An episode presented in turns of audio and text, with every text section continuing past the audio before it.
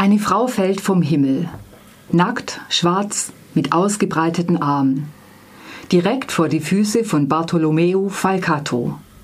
Ein Schock für den Schriftsteller, zumal er diese Frau vor ein paar Tagen erst auf einem Flug kennengelernt hat.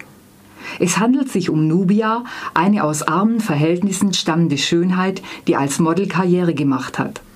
Dass sie sich nicht freiwillig aus dem Helikopter gestürzt hat, ist so gut wie sicher denn nach einem religiösen Erweckungserlebnis hat sie der verkommenen Elite des Landes den Kampf angesagt. Bis in höchste Kreise reisten, reichten ihre Kontakte und intimen Beziehungen. Vermutlich wusste sie zu viel. Bartolomeo sitzt in der Klemme. Der kritische Kopf, der auch gegen die herrschende Klasse anschreibt, ahnt, dass Nubia nicht zufällig gerade vor seine Füße gefallen ist. Außerdem ist er mit seiner Geliebten, der begnadeten Sängerin Chianda, unterwegs. Seine Frau Barbara Dulce darf davon auf keinen Fall etwas erfahren, nicht zuletzt, weil sie die Tochter eines mächtigen Mannes ist, der zwar durchaus sympathisch ist, aber extrem ungemütlich werden kann. Was tun? Das ist sozusagen der Ausgangspunkt des Romans Barocco Tropical von José Eduardo Agualusa, den er auf den ersten 40 Seiten äußerst spannend entfalten. Doch bevor wir erfahren, warum Nubia so grausam sterben musste und was das mit Bartolomeo zu tun hat, stellt er uns auf den nächsten 40 Seiten zunächst einmal seine Nebendarsteller vor. Da ist zum Beispiel Rato Miki, einst Spezialist für Minenräumungen, dem bei einem Einsatz das Gesicht zerfetzt wurde und der seither eine Mickey-Maus-Maske trägt. Oder der wegen Diamantenschmuggels zu einer Gefängnisstrafe verurteilte Frutoso Leitao, der wieder so reich geworden ist, dass er sich in Benguela, seiner Geburtsstadt, eine exakte Kopie seines Hauses in Luanda nachbauen ließ oder die Brasilianerin Mai Musinha, die im Alter von 80 Jahren nach Luanda gekommen ist, um den angolanischen Candomblé und einen guten Mann zu finden und jetzt in einer Bar als Lebensberaterin aktiv ist. Es handelt sich fast um eigenständige kleine Geschichten, die Agualusa da erzählt. Im Mittelpunkt stehen Menschen mit ungewöhnlichen, teils bizarren Biografien, oft geprägt durch die koloniale und postkoloniale Geschichte des Landes oder den nach Ende des Bürgerkriegs einsetzenden Wirtschaftsboom. Aber auch der Angst hat Agualuso eine Rolle als Nebendarstellerin gegeben. Und er meint damit, Zitat, jenes Gefühl permanenter Beklemmung und Verzweiflung, die Andersdenkende in Ländern mit totalitären Regimes haben. Zitat Ende.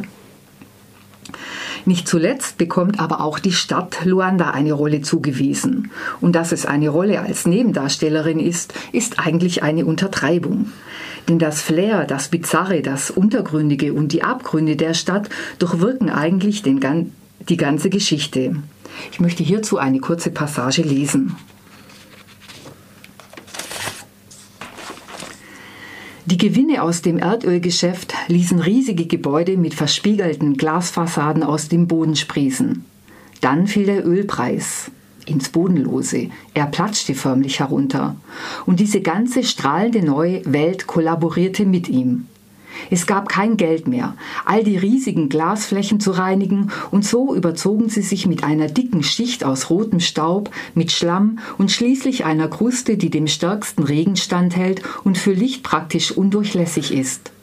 Die Pumpen, die das Wasser in die höchsten Stockwerke transportiert hatten, gingen kaputt. Auch die Generatoren. Viele Ausländer gingen fort und die Enterbten besetzten die Gebäude erneut. Luanda treibt mit rasanter Geschwindigkeit auf die Katastrophe zu. Acht Millionen Menschen, die heulen, weinen und hysterisch lachen. Ein Fest, eine Tragödie. Alles, was, hier, was passieren kann, passiert hier. Was nicht passieren kann, auch. Wir befinden uns im 21. Jahrhundert, mittendrin, in gleißendem Licht, versunken in Obskurantismus und Elend. Wir sind unvorstellbar reich, produzieren die Hälfte aller weltweit verkauften Diamanten. Wir haben Gold, Kupfer, seltene Mineralien, Wälder und unendlich viel Wasser. Und wir sterben an Hunger, Malaria, Cholera, Diarrhoe, Schlafkrankheit.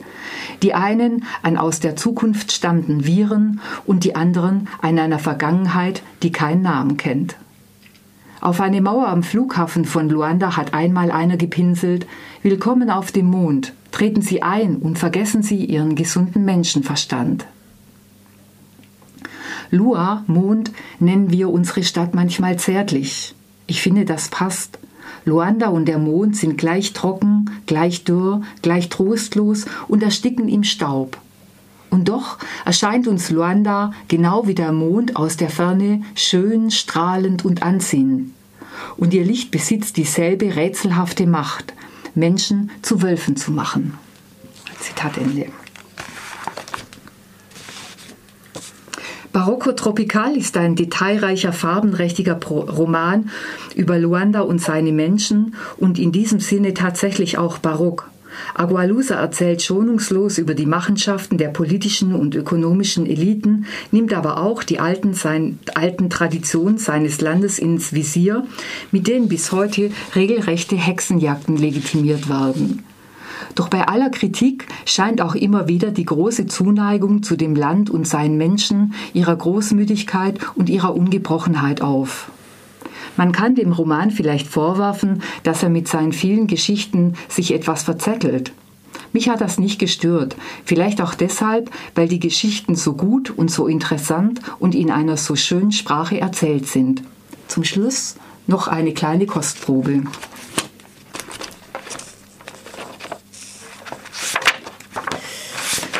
ist. Ich gab Mickey seine Maske zurück. Schweiß rann mir über das Gesicht. Das durchgeschwitzte Hemd klebte an meiner Haut.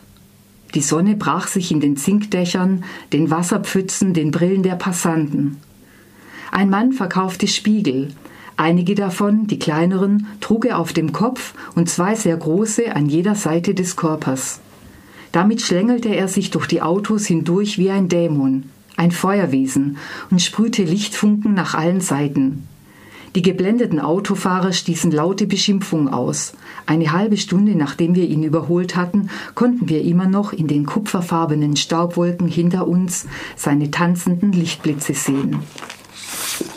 Das war Barocco Tropical von José Eduardo Agualusa. Der Roman wurde aus dem Portugiesischen übersetzt von Michael Kegler, ist 2011 im A1 Verlag in München erschienen, hat 331 Seiten und kostet 22,80 Euro.